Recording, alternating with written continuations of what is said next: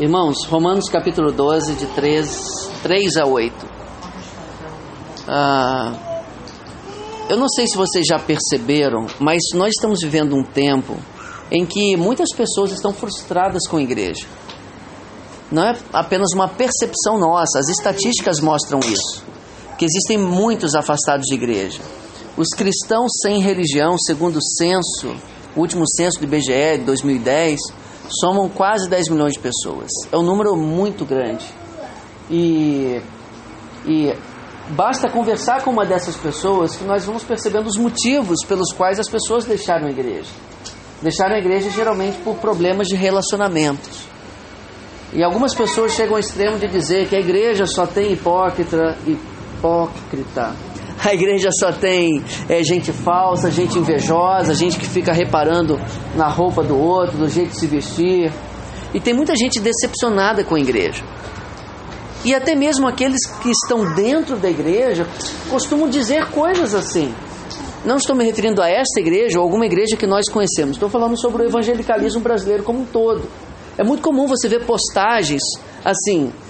Se ninguém reparou ainda do seu dom, seu talento, é, espere um pouco que Deus vai te honrar na frente dos outros.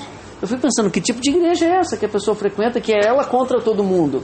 E se você ligar numa rádio evangélica também e ouvir talvez a terceira ou quarta música, uma delas já será sobre essa questão de que é uma pessoa contra o resto da igreja, porque todo mundo na igreja só fica olhando para ela, fica limitando, fica podando, os pastores só, só é, é, é, é, tolhem a oportunidade das pessoas, mas um dia Deus vai te honrar e vai te colocar por cima e todo mundo vai enfim reconhecer o seu talento, o seu dom e quem você é. Então parece-me que o, o convívio na igreja, por parte de muitas pessoas, tem sido pautado por, essa, por esse sentimento de inferioridade, pela inveja.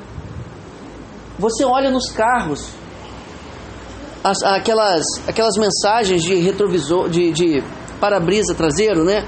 Mensagem que é colocado assim, é sempre assim. Ah, é, Deus vai honrar quem quem for, é sempre uma, uma reviravolta que você dá num ambiente de igreja que deveria ser um ambiente de amor. Parece que as pessoas estão contra todo mundo e todo mundo contra elas, e muitos se enxergam assim. E eu temo que nós estejamos vivendo um tempo de pessoas muito mal resolvidas consigo, mesma, com de, consigo mesmas, com Deus e com a igreja. Pessoas que acham que está todo mundo olhando para elas, pessoas que vão para a igreja e, e dizem assim: ah, essa igreja não. Todo mundo fica reparando em mim. Será que não é essa pessoa que está mal resolvida e ela acha que está todo mundo olhando para ela? É claro que podem haver situações como essa, mas eu creio que muitos crentes hoje estão vivendo um cristianismo isolado, sem um sentido de corpo, sem um sentido de pertencimento, um sentido de família, porque não são crentes bem resolvidos não são pessoas bem resolvidas, não se aceitam, não aceitam o irmão, estão sempre armadas, estão sempre armadas. É, algumas vezes, pessoas próximas, até mesmo na família, contam histórias que eu fico pensando, cara, como é que a pessoa reparou isso? E como deve ser duro, como deve ser difícil viver numa igreja em que as pessoas ficam reparando umas nas outras e sempre armadas, achando que o irmão está de malícia para fazer alguma coisa contra ele. Paulo, nesse capítulo, depois de falar daquilo que lemos semana passada, do verdadeiro culto que devemos prestar a Deus, ele começa a falar sobre o que cada um deve ser, o que cada crente deve fazer, qual é a responsabilidade individual do crente e como isso se expressa dentro da igreja. Então, nós vamos ler o texto do 3 a 8 e vamos encontrar algumas características de cristãos bem resolvidos que vivem uma vida de igreja desarmados, com amor, tolerância e vivendo bem felizes. Ok? Versículo 3. Porque pela graça que me é dada, olha que interessante, Paulo era apóstolo. Ele não reivindica isso como tendo sido mérito dele. A graça que me foi dada, pela graça que me foi dada, digo. O fato dele estar dizendo ou escrevendo um dos livros mais interessantes do Novo Testamento, ele não encara isso como sendo mérito pessoal. A graça me foi dada para eu dizer o que eu estou dizendo, que acabou virando o texto bíblico. Então, tudo aquilo que você faz na igreja, você não tem um mérito disso. É graça que lhe foi dada. Se Paulo, como apóstolo, disse isso de, dele, quanto mais nós naquilo que servimos na igreja. Digo que aprendemos dele. Digo a cada um dentre vós. É interessante porque em outros textos ele está dizendo vós, gentios, vós, judeus, e agora ele fala cada um. Então isso ressalta uma responsabilidade individual. Você não vai conseguir viver numa igreja harmoniosa, numa igreja boa, se você não cumprir a sua parte como um cristão bem resolvido. A graça que me é dada, digo a cada um dentre vós, que não pense de si mesmo além do que convém. Antes pense com moderação. Olha que legal. Pense duas vezes, o verbo pensar duas vezes. O orgulho começa no pensamento. A humildade se perde no pensamento. Quer ver quando você perde a humildade, a humildade no pensamento? Eu estou ministrando esse estudo aqui e uma vez pode acontecer de alguém falar: Diogo, o estudo hoje foi muito legal. Hoje você arrebentou. Se no meu pensamento eu concordei, eu já perdi a humildade ali. A pessoa foi lá na frente e cantou. Cara, você arrebentou hoje, você cantou muito. Aí o cara, realmente eu cantei muito. No pensamento ele já perdeu a humildade ali. A falta de humildade acontece no pensamento. Eu já contei isso aqui, mas tem um, um autor que eu gosto muito, o Jonathan Edwards, que foi um avivalista é, famoso. É, ele, ele disse o seguinte: que o mesmo ato pode ter orgulho ou não, dependendo do que está no coração. Por exemplo, se um rei se abaixar para amarrar o sapato de outro rei, ele vai entender aquilo como ato de humildade. Mas o fato dele entender, olha como eu sou humilde em amarrar um cadastro de outro rei, já tira dele a humildade, apesar de ter cumprido um ato exteriormente humilde. Mas se um escravo amarrar os cadastros de um rei, ele não achará que fez aquilo por humildade, porque era justamente o que ele tinha que fazer. Era uma obrigação. Ele está na posição de amarrar o sapato do rei. Então isso não é ofensa, não é rebaixamento, porque ele deveria fazer aquilo. Então, quando você serve ao irmão, será que você pensa que você é um rei que se rebaixou para servi-lo? Quando você serve um copo de, de Coca-Cola ou de Guaraná, ou quando você parte o pão, quando você é, faz alguma coisa, quando você vai à padaria e compra alguma coisa para trazer para cá, Será que você pensa assim, olha como que eu sou humilde, eu estou servindo, eu estou me doando. Se você pensa isso, você já perdeu a humildade. O que você tem que pensar é, isso é o que eu deveria fazer. Isso é o meu trabalho. Isso fica muito claro quando você trabalha numa empresa, por exemplo, você é um gerente e tem um dia que você precisa carregar uma caixa, embalar um produto. E tem gente para isso, tem gente que trabalha no estoque. Isso acontece na Junta de Missões Nacionais. Mas quantas vezes eu já carreguei caixa? E foi numa semana muito pesada em que eu tive que botar a mão na massa que eu lembro desse texto de Jonathan Edwards, que me desafiou, Rosane, porque quando eu fui embalar as caixas, eu pensei, nossa, como que eu sou humilde, um gerente embalando as caixas. Ou seja, não tinha humildade nenhuma. Poderia estar exteriormente humilde. E se alguém dissesse para mim, Poxa, Diogo, você é um cara humilde, você está aqui embalando as caixas. Meu coração concordaria. E isso seria a prova de que eu não estava sendo humilde. Então a humildade você ganha ou perde no pensamento. É aquela qualidade que quando você percebe que tem, você acabou de perder. Sim. Você fez com amor? Eu acho que eu fiz com amor, mas eu não fiz com humildade. Deve que você fez. É. Eu fiz porque tinha que ser feito. Porque quando eu entrei na junta, o pastor Fernando, que ele sempre conversa com os novos funcionários, ele falou o seguinte: aqui na junta, se você tiver que lavar o carro de alguém, você tem que lavar. Eu falei: ótimo, eu vou fazer isso. Então, eu estava com o coração disposto a fazer aquilo, mas como um ato de humildade. Mas dentro da igreja, a gente tem que achar o seguinte: olha, a gente não pode pensar mais do que convém de nós mesmos. Então, se eu tiver que abaixar, me, me abaixar para lavar os pés de alguém, eu devo fazer isso. E eu não devo achar que eu estou fazendo isso é, como um ato de humildade em si. Certo? não pense além do que convém. Antes pense com moderação, de modo equilibrado.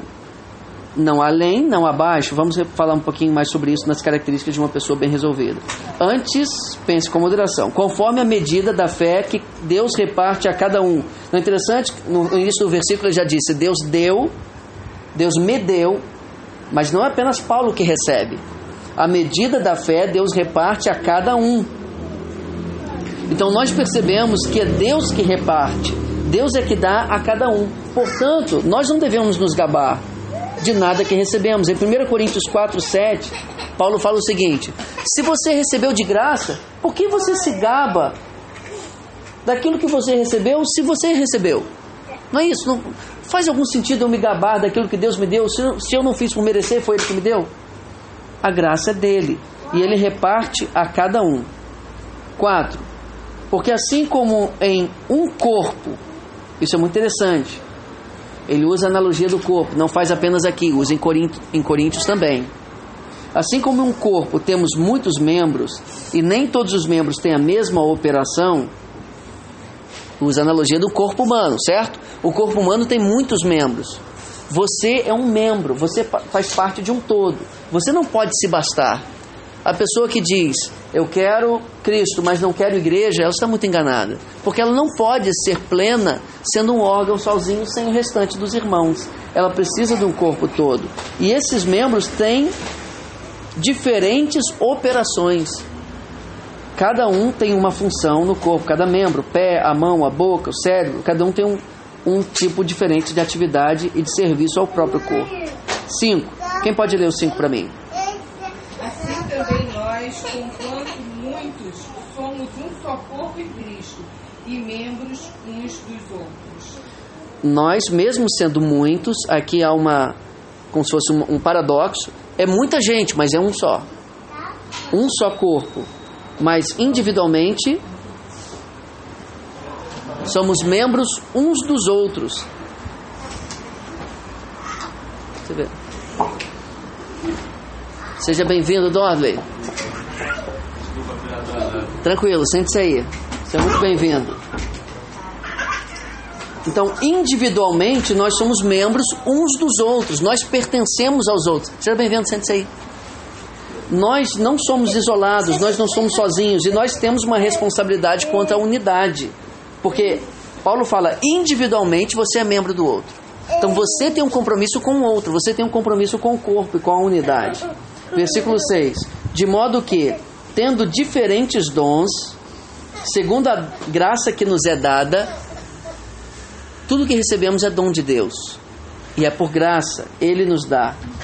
E aí ele vai desenvolvendo algumas coisas interessantes aqui também. Se é profecia, que seja segundo a medida da fé. Nesse final aqui, Paulo está falando o seguinte: todo tipo de serviço, todo tipo de ministério no corpo tem um limite, tem um risco. Ele pode ser abusado. As pessoas podem ir além da conta ou irem aquém do que devem. Então ele começa a enumerar alguns dons, ele não faz uma lista completa. Se você olhar em Coríntios, é, em 1 Coríntios, ele faz uma outra lista de dons. Efésios, ele faz uma outra lista de dons. Então é uma lista mais exemplificativa do que taxativa ele começa a listar os dons para o serviço da igreja e começa a dizer: olha, qual é o tipo de parâmetro que você deve ter no seu dom. Se é profecia, no caso, a revelação, a, a ministração da palavra revelada de Deus, o ensino, o aconselhamento, com base na palavra, que seja segundo a medida da fé. Lá no versículo é, 3, ele já tinha dito que nós não deveríamos ir além da medida da fé que Deus repartiu a cada um. Então isso é muito importante. Quando estivermos pregando a palavra, ministrando a palavra, cumprindo essa função profética no Novo Testamento, nós devemos tomar cuidado para não ir além da nossa fé. E a Bíblia diz que tudo aquilo que não procede da fé é pecado. Se você não tem certeza, se você não encontra isso no texto, se o Espírito Santo não te falou com segurança, com base naquilo que está revelado, é melhor que você não ensine. É melhor que você não ministre. Porque ser um profeta além da medida da fé com base somente nos teus pensamentos, na sua especulação, você não estará servindo ao corpo de Cristo. Você estará abusando de um dom. Por isso Paulo fala que seja segundo a medida da fé. Então, aquele que prega a palavra, qual é o principal risco que essa pessoa corre? Ir além da palavra. Esse é o principal risco. Não me lembro quem disse, mas um autor, certo autor, disse o seguinte: o homem mais corajoso do mundo é o que diz. Deus diz isso. Deus diz assim. Assim diz o Senhor. É o homem mais corajoso do mundo. Por isso que nós temos que estar baseados na palavra. Porque a gente conversa sempre, né, Felipe? Quantos, pregadores que há que especulam, que alegorizam o texto. E Paulo fala, na medida da fé, não é na medida da, da, da sua, das suas elucubrações ou dos seus pensamentos, do seu, da sua criatividade, é na medida da fé. Se é ministério, se é o serviço, se é, é ajudar o outro com as mãos, com os pés, seja em ministrar. Qual o principal perigo daquele que tem o dom de ministrar? A sua omissão em ministrar porque Deus toca no teu coração para você servir o irmão e a preguiça vem. Aquela aquela vontade de não fazer nada vem. Então, qual é o principal risco para aquele que tem o dom de ministrar? Deixar de ministrar. Seguindo o texto. Aquele que ensina, haja dedicação ao ensino. Qual o principal risco para aquele que ensina? parar de se esmerar no ensino, porque ele sabe tanto, ele já compreendeu tanto, que ele se esquece de produzir as coisas de uma maneira didática para que o outro aprenda também. Já conseguiu, eh, já conheceu algum professor assim que sabia muito, mas não sabia transmitir? Ou até uma pessoa que tem um talento, mas não se esmera em aprender para poder ensinar melhor. Então, qual o principal perigo para aquele que ensina? Não se preparar para ensinar bem, não se dedicar, ou que exorta ou seja, o que encoraja, o que ajuda o que está caído para levantá-lo, use esse dom em exortar. A omissão também na exortação. A pessoa sabe exortar, ela pode encorajar o outro e ela simplesmente não faz. Use esse dom. O que reparte, o que coopera, o que contribui, e aqui dá um sentido financeiro também. Qual é o principal risco para aquele que tem o dom da, li da liberalidade? fazer, desenvolver a liberalidade aquém do que Deus fala. Lembre-se de 1 Coríntios quando Paulo fala: cada um contribua segundo o que Deus propuser no seu coração. É interessante porque Paulo está fazendo uma coleta, mas é como se ele dissesse: essa coleta foi anunciada. Deus falou um valor no teu coração contribua segundo o que Deus falou no teu coração, não menos. Segundo Coríntios Eu acredito que sim. Macedônia, lá. Isso. Então, quando a gente vai agir com liberalidade ou quando a gente vai doar, a gente vai ter uma campanha de missões nacionais agora. Qual é o nosso principal risco? Dar menos do que o Espírito quer. Por isso que Paulo fala: o que reparte, faça-o com liberalidade, com generosidade. Porque o, o risco nosso, a propensão nossa é reter. O que preside, o que lidera, o que influencia, como que ele deve liderar? Com cuidado. Porque qual o principal risco de quem lidera? Guiar errado. Então ele tem que ter zelo, ele tem que ter cuidado, ele tem que ter temor. Em certo sentido, todos nós lideramos. Eu sou o líder da igreja aqui. Mas todos nós influenciamos pessoas. E liderança é influência. Temos que ter cuidado para onde levamos as pessoas. E o que exercita misericórdia? Com alegria, o consolo. E é um problema porque, às vezes, nós fazemos por obrigação. Mas devemos fazer com alegria, o consolo, o apoio e ajuda aos irmãos. Agora, vamos identificar nesse texto algumas características de pessoas bem resolvidas para que toda, toda essa harmonia no corpo possa acontecer. Primeira coisa que nós encontramos aqui ainda estava no versículo 3, a questão da humildade. Uma pessoa bem resolvida é uma pessoa humilde. Ela não acha que ela é mais do que é. Já encontraram pessoas que se acham? que acham que são mais do que são? Eu devo admitir para vocês. Hum. Você acha que você alguma vez se enquadrou nas pessoas que você acha? Eu vou responder a pergunta, eu creio que sim. Eu luto com essa prepotência. Eu tô, sim, mas, mas eu tô, tô respondendo, assim, eu tô abrindo o coração. Vou dar um exemplo. Se a gente estiver nessa reunião aqui e alguém levantar, eu queria fazer uma homenagem a uma pessoa que tem abençoado a minha vida. Meu coração logo vai pensar que sou eu. Isso se chama prepotência. Eu não tenho orgulho disso, nem tenho orgulho de estar dizendo isso, entendeu? Mas eu quero ser transparente. É presunção? Presunção, é presunção, melhor do que prepotência. Presunção. Chega na sala de aula, a professora, todo mundo fez a prova ou entregou um trabalho, teve um aluno aqui que tirou 10. Você acha que foi você? Isso é presunção, entendeu? Não, tipo assim, ó, não tirou 10 porque de repente você, a, a gente É. é. tirou 10, né? Mas tipo assim, ó, não, teve uma redação, teve um que me surpreendeu. Aí você acha que fui eu. Opa! Então, a pessoa não acha que ela é mais do que é. E isso é um problema das pessoas mal resolvidas. Porque ou ela acha que ela é mais do que é, e aí quando ela é confrontada com o fato de que não é, a tendência dela é ficar deprimida, que tem isso também. A pessoa acha que ela pode, que ela faz, e aí no primeiro, na primeira crítica, ela desaba, porque ela só está acostumada a receber elogio. Ela, ela fica dependente de elogio. Nós também que isso é muito da nossa criação, da criação que a gente tem tido hoje em dia. Nós somos dados como os melhores filhos do mundo. É. Que você e você, você pode chegar onde você quiser, só Uhum. você. Só querer. É. A nossa, a nossa cultura, ela tá caminhando para esse É, tá tendenciando muito isso. Tanto, É, sim. nas- tanto no, no, no mundo secular quanto na- no, no- no meio cristão.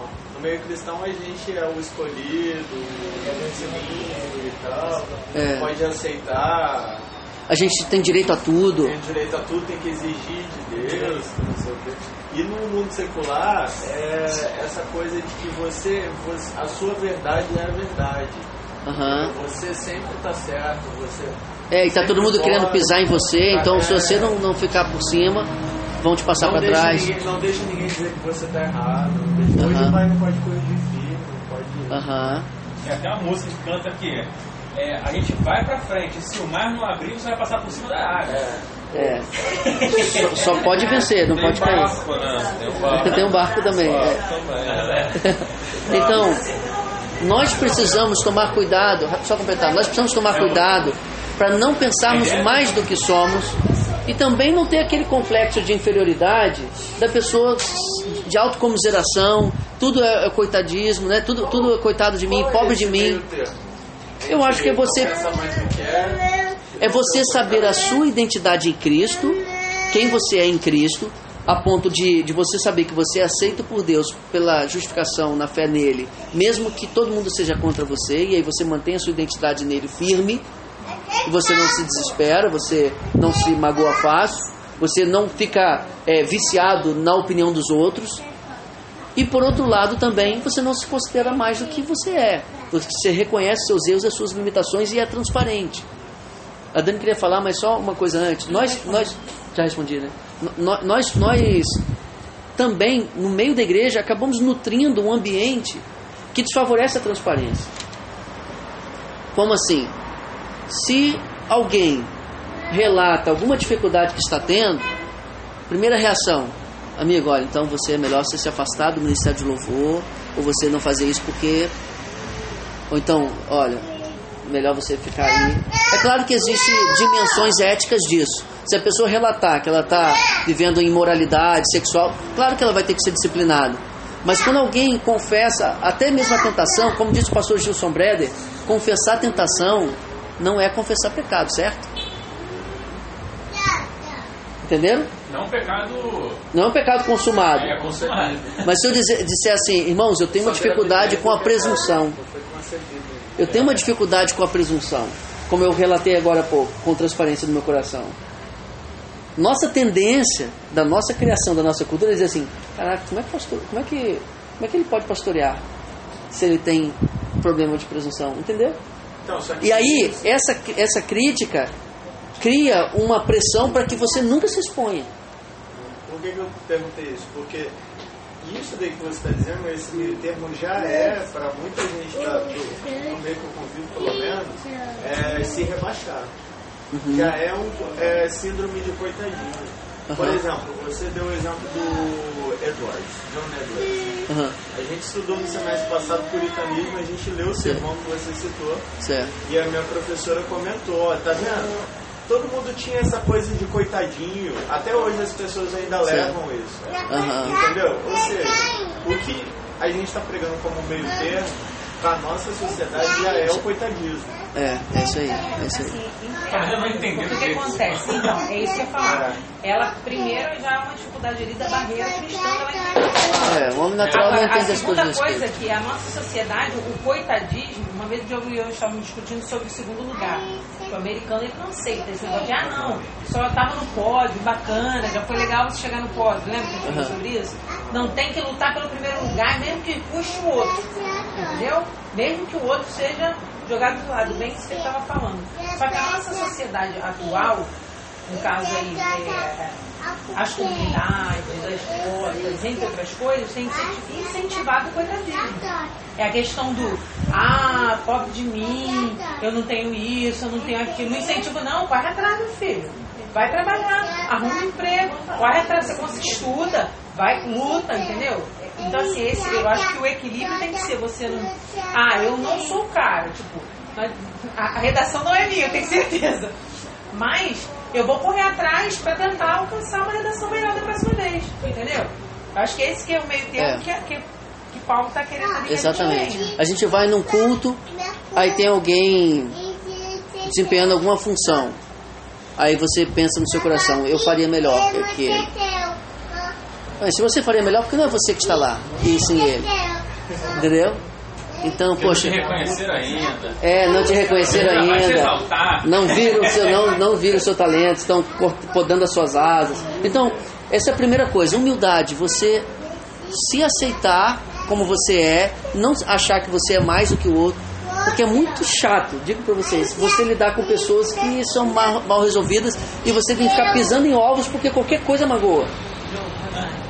Oi, Rosana, desculpa, então te Pode falar a Esse verdade. negócio de, esse negócio de eu faria melhor, é, os jovens da igreja no outro dia foram fazer o estrogonofe, né? Hum. Aí Vitória sempre chega e fala assim, mamãe faz melhor. E eu pensei, exatamente, eu per- perguntei dez vezes, você quer que eu ajude? Você quer que eu ajude? Você quer que eu ajude? E eu tava com esse pensamento de que eu iria fazer melhor. Eu fui comer, eles disseram, não tia, não precisa. Mais tarde, depois do culto, eu fui comer o estrogonofe. O estrogonofe estava muito gostoso. Não estava do jeito que eu faço, mas estava delicioso. É isso aí. É um, é um gostoso diferente. É um gostoso Teve diferente, uma mas vez é que eu- delicioso. Teve uma vez que eu, que eu li, não lembro, não lembro aonde, sobre alguém questionando uma certa arrogância da parte de Deus, dizendo que ele era único, que ele era todo poderoso, De que quem? De Deus? o outro. É, Ah. sobre Deus. Eu falei, você não acha que você é arrogante? É alguém. Assim, eu, eu Cê é, cê é, mas se, papo, se né? ele é quem ele é, ele pode. É, é alguém respondeu o seguinte, olha, alguns é- acham que Deus é arrogante, mas calma aí, existe outro? Não, então ele não é. Então ele está usando uma falsa humildade. Se ele disser uma outra coisa, ele passa mentiroso. É Se ele verdade. disser o seguinte, não, gente, quem sou eu? ele é mentiroso. É isso aí. Alguns acham que isso é uma, uma, uma falsa arrogância, mas, mas não, ele está sendo totalmente honesto Real. e E, sincero. e ele, ele sabe se enxergar de uma maneira totalmente coerente e, e realista, sem distorcer para mais ou menos. Pura. E assim, a- a- essa questão de é, a- as pessoas verem as coisas que, que eu, com o tempo, a igreja ficou muito na questão dos templos, templos maiores, templos menores, vamos, vamos, é, maiores, mais bonitos, mais confortáveis, para satisfazer os irmãos. A gente até entende que fizeram na, na boa intenção, no bom coração, e eu sou a favor também, não sou contra, que vamos tacar pedra, não, não sou a favor disso, tá, gente? Mas eu acho que algumas coisas que ficam em evidência fazem com que a gente, infelizmente, a gente pega a verdade bíblica e troca por aquilo que a gente vê. E a Bíblia fala sobre a concupiscência dos olhos. Aham. Você quer ver uma coisa, você não precisa trocar o seu celular. Vai sair um celular novo.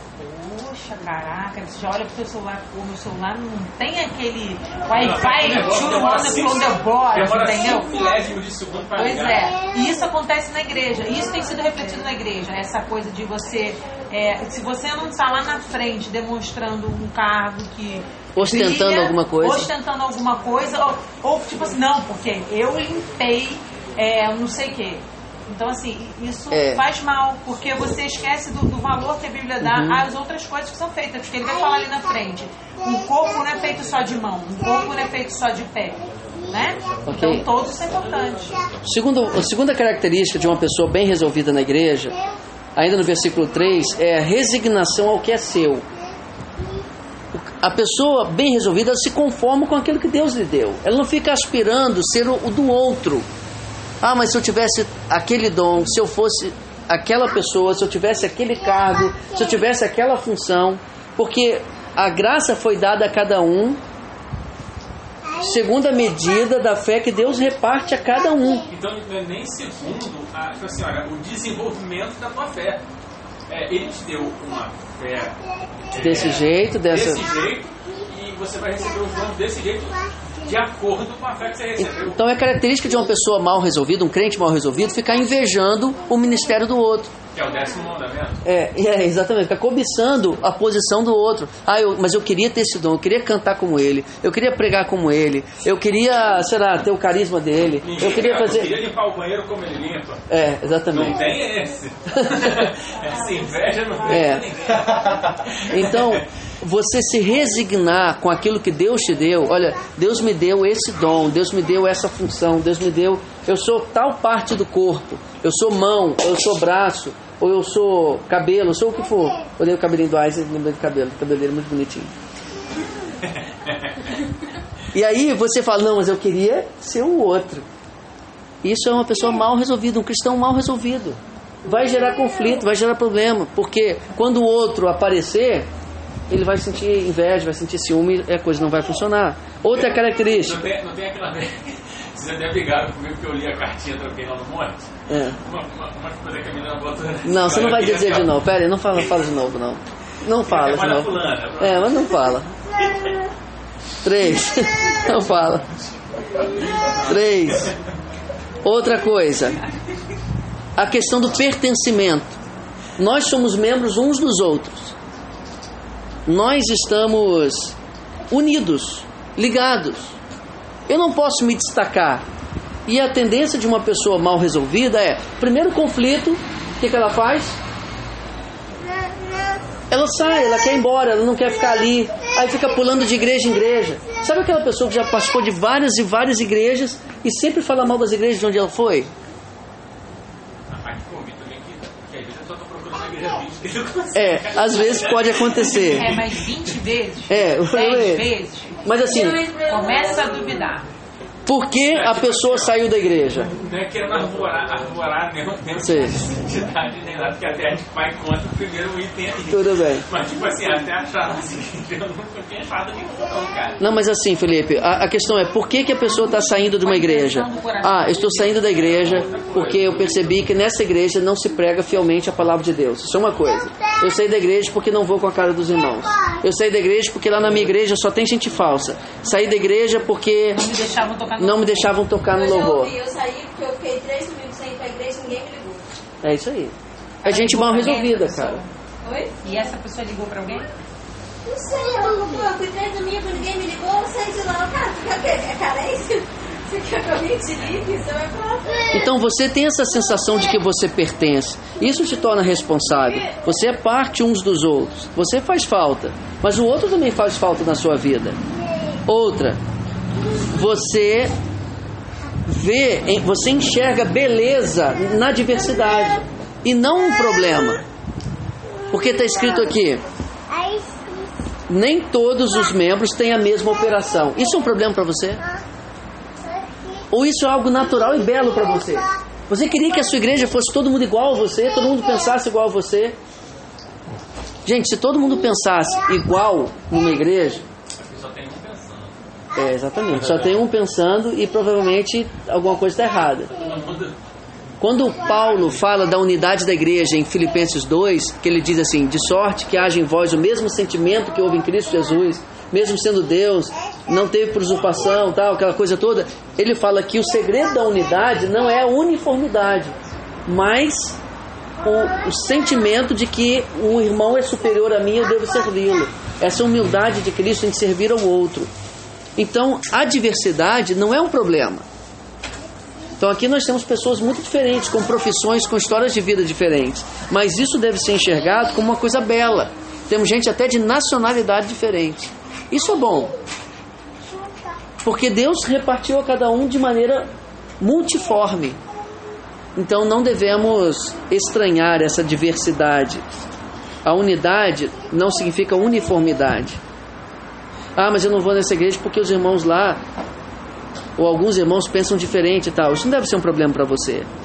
Claro que isso deve pautar para uma doutrina correta, mas há diversidade na igreja. Para a gente finalizar já, gente, só mais dois. Por último, ou penúltimo, disposição para dar. Dar. Tem gente que só quer receber, mas não quer dar. E aqui Paulo fala dos ministérios. Você deve servir, você deve dar. Ou será que você dá esperando receber? Ou será que você dá e quando não recebe você reclama, você, você fica chateado? Ou você doa esperando reconhecimento? É claro que dentro da igreja, para uma igreja ser saudável, nós vamos ministrar honra uns aos outros. Então, quando uma pessoa nos servir, nós vamos buscar recompensar e retribuir em amor. Mas qual é a sua motivação? Mas não é o fim. Não é o fim. Então você tem que estar disposto a dar e disposto a receber. Como essa, essa irmã que falou: Ah, ninguém liga para mim. Mas ela nunca se importou de ligar para alguém. Isso é muito comum. Ah, fiquei doente e ninguém me visitou. Mas aquela pessoa nunca visitou ninguém. Ela quer ir numa igreja em que ela vai só receber e ser ministrada, mas ela não doa. Um crente bem resolvido é aquele que está disposto a dar, a doar-se, e não apenas a receber. E por, por fim, para a gente finalizar, é fazer o serviço cristão com excelência. E nós já destrinchamos isso aqui, Paulo fala. Aquele que ministra, que seja que faça isso com excelência, ou que ensina com excelência, tudo deve ser feito o melhor possível. E às vezes eu já vi pessoas assim, ah, eu vou fazer isso, mas é, fazem de qualquer jeito. Eu estava uma vez num, num a, a igreja lá de Cabo Frio fazia um culto externo, uma praça. E na volta, muitos irmãos foram embora e ficaram poucos para carregar a caixa de som. E nós pegamos a, a, caixa de som e tal, colocamos dentro da Kombi, aquela coisa toda, e tinha uma irmã que participava do Ministério de Louvor com a gente que carregou também. E no meio do caminho ela lançou uma palavra assim de, de reclamação. Poxa vida, os irmãos nem para estar aqui para ajudar também. Aí eu falei para ela algo, não lembro muito bem, mas foi assim: Mas nós estamos aqui, faça com alegria. Essa irmã ficou brava comigo muito tempo. Mas eu não sabia. Mas eu não sabia. Depois de muitos anos, depois de muitos anos, depois de muitos anos, ela chegou para mim e pediu desculpa. Jogo, eu fiquei chateado com você um tempão porque você falou aquilo. Mas eu nem lembrava. Mas eu lembrei quando ela me falou. Então, assim, você tem que fazer as coisas com excelência para a glória de Deus. Não é para buscar reconhecimento. Não é porque o outro está vendo. É para servir, para amar de modo altruísta. Então, essas são as características de crentes bem resolvidos. Uma igreja harmoniosa e saudável é aquela que é composta por pessoas que são bem resolvidas nisso. E que elas individualmente cumprem o seu papel com amor, com alegria, com a alma desarmada, buscando servir ao outro de coração. Amém? E talvez ela ouviu alguma reclamação do que ela tenha feito com tanto amor, o pensamento é, poxa, vou procurar melhorar, ao invés de, pô, mas não tinha ninguém pra fazer. Agora eu tô reclamando do jeito que eu fiz. Como se fosse o seguinte, já que não tem ninguém, então qualquer um que se traz, Porque não fez, onde então. fica pra fazer, É. então tem que fazer de qualquer jeito, porque já que não tem ninguém, então não tem ninguém, então posso fazer de qualquer jeito. Não, faça com todo amor. Oremos. Pai querido, nós te agradecemos pela tua palavra. Te pedimos, ó Pai, que nós sejamos crentes bem resolvidos conosco mesmo e com a igreja, com os irmãos, para que nós sirvamos com o coração desarmado, sem murmuração, sem comparações, reconhecendo a medida da fé que o Senhor nos deu e deu a cada um, para que a gente aprenda a valorizar o que é do outro antes daquilo que é nosso e servir com alegria, Senhor. Quando a gente se doar e parecer que a gente se doou mais do que o outro irmão, que a gente não acha que isso foi vantagem, mas que a gente fez isso porque tinha que fazer, a gente tem que se doar mesmo. Quando a gente perceber que alguém é, criticou ou falou alguma coisa contra aquilo que fizemos, que a gente entenda com humildade e busque melhorar e não revidar. Nos dê um coração humilde, Pai, para que sejamos pessoas que reconheçam as nossas limitações, saibam também das nossas qualidades, dos nossos dons e vivamos em harmonia como igreja, Pai, em nome de Jesus. Amém. Amém. Vamos cantar mais um? A gente ainda vai fazer mais alguma oração? Eu queria fazer a oração pela dessa da Morgana aqui amanhã.